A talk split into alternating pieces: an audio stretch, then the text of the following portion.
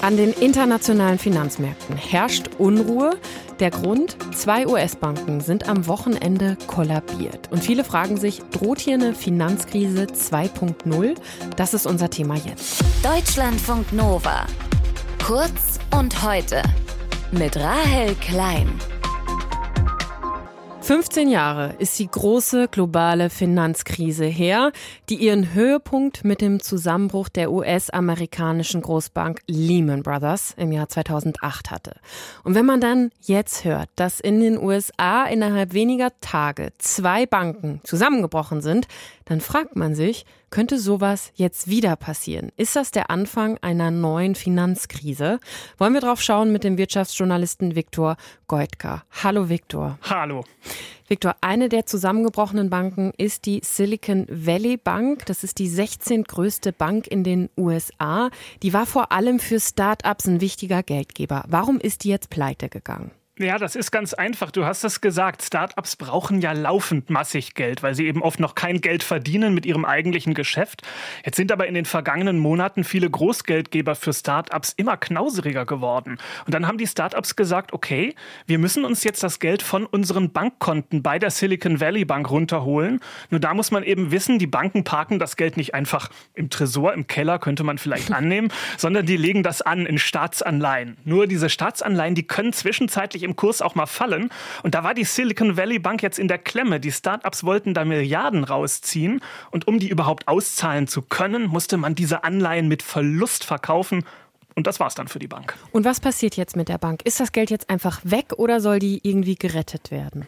Also die Finanzaufseher in den USA, die sind sofort reingegrätscht. Die US-Notenbank, das Finanzministerium, die Einlagensicherung, die haben sofort am Sonntagabend noch gesagt, wir garantieren für das ganze Geld, das die Kunden der Silicon Valley Bank da haben, nicht nur für die üblichen 250.000 Dollar, für die es eine Garantie gibt, die eben sowieso garantiert sind, sondern für alles. Und dann hat die Notenbank auch noch gesagt, wenn jetzt ganz andere Banken auch auf einmal in so eine Situation rutschen, dass die Leute auf einmal ganz schnell ganz viel Geld daraus holen wollen, dann können können sich diese Banken bei der Notenbank günstig Geld leihen, damit sie eben die Leute auszahlen können.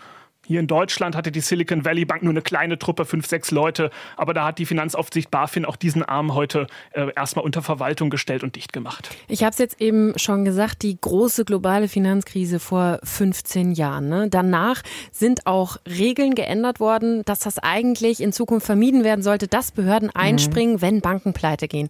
Warum passiert das jetzt trotzdem? Ja, gute Frage. Also die Banken mussten viel mehr Geld seit der Krise zur Seite legen als Puffer für Krisen. Gerade die großen Banken, JP Morgan in den USA oder Goldman Sachs, das sind so ganz bekannte riesige Geldhäuser, die sind sehr stark reguliert. Also nur mal um eine Vorstellung zu bekommen. Ja, da werden teilweise sogar die WhatsApp-Chats der Banker nachverfolgt. Mhm.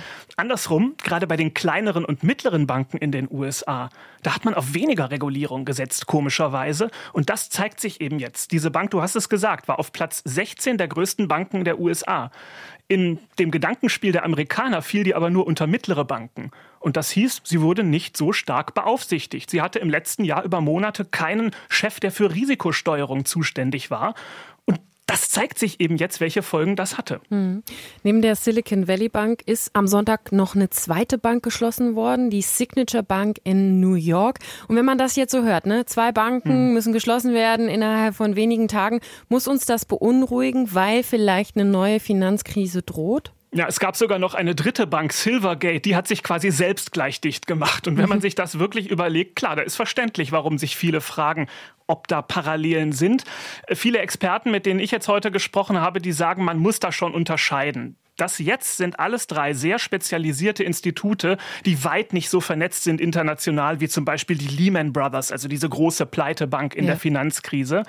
Aber der Fall zeigt eben jetzt schon, wie viel im weltweiten Finanzsystem einfach auf Vertrauen basiert. Dass man sein Geld eben morgen auch auf der Bank noch bekommt. Das vertrauen die Leute ja letztlich. Und wenn dieses Vertrauen ins Wackeln gerät, dann kann das ganz schnell ganz gefährlich werden. Und da wird es jetzt in den kommenden Tagen darauf ankommen, ob eben die US-Bürger Bürger auch ihr Geld von weiteren Banken möglicherweise abziehen oder ob sie eben dieser Zusage der US-Behörden vertrauen, die Einlagen sind sicher. Die Silicon Valley Bank, wir haben es schon gesagt, die hat eben viele Geschäfte mit Start-ups gemacht. Trifft das denn auch konkret jetzt Start-ups in Deutschland? Interessanterweise ja. Also es sind wohl nicht so viele deutsche Startups, die da Kunde waren, aber ein paar schon. Das Berliner Startup Get Your Guide zum Beispiel war Kunde der Bank. Die haben schon am vergangenen Donnerstag nach eigener Angabe alles darunter gezogen. Auch der Kochboxenlieferant HelloFresh war Kunde, soll bei denen aber kein großes Problem sein, denn viele Startups haben ihre Konten eben nicht nur bei einer Bank, sondern bei ganz vielen. Die streuen das über viele Banken. Aber der Punkt ist, man kann bei der Silicon Valley Bank offenbar keine Sofortüberweisungen machen. Das heißt, die Startups Startups müssen jetzt mal gucken, wenn sie heute ihr Geld darunter ziehen wollen, mhm. kann das ein bisschen dauern, bis das auf dem eigenen Konto bei einer anderen Bank dann angekommen ist. Was der Zusammenbruch von US-amerikanischen Banken bedeutet und ob eine neue Finanzkrise droht, darüber habe ich mit Wirtschaftsjournalist Viktor Goitka gesprochen in Deutschlandfunk Nova. Danke dir, Viktor. Deutschlandfunk Nova. Kurz und heute.